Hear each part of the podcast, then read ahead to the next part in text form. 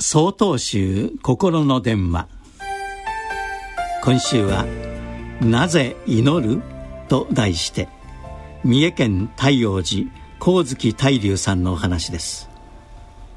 このお正月皆さんはどこかへ初詣に行かれましたか？行かれたとしたらどんな願い事をされたのでしょう？今年一年健康で過ごせますように。どうか平穏な年でありますようにとお祈りされた方が多いのではないでしょうか。この祈りという行いはとても尊いものだと私は考えています。しかしその一方で祈ることに対して疑問に思うこともあります。特に昨年は大きな地震や津波台風などによる災害を目の当たりにして私はつくづく自分の無力さを思い知らされました。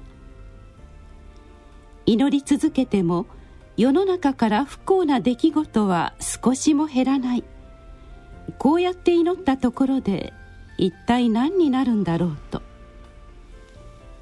しかし本当のところ祈りとは何か良い結果が期待できるから祈るというものとは限らないのです。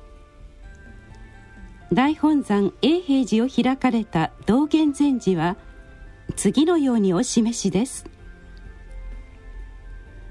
誰に初めからしっかりとした志が備わっているというのだろうか。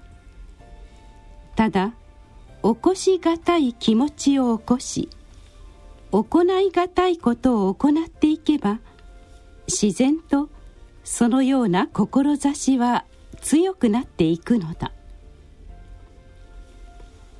とかく揺れ動きがちな心を奮い立たせしっかりと保つ。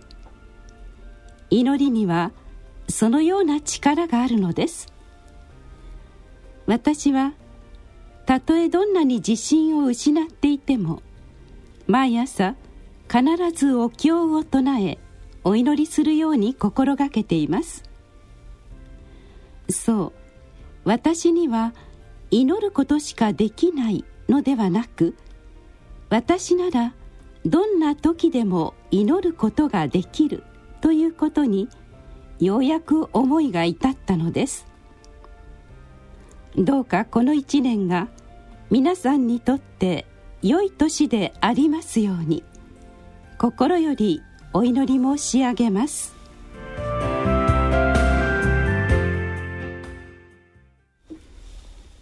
1月17日よりお話が変わります。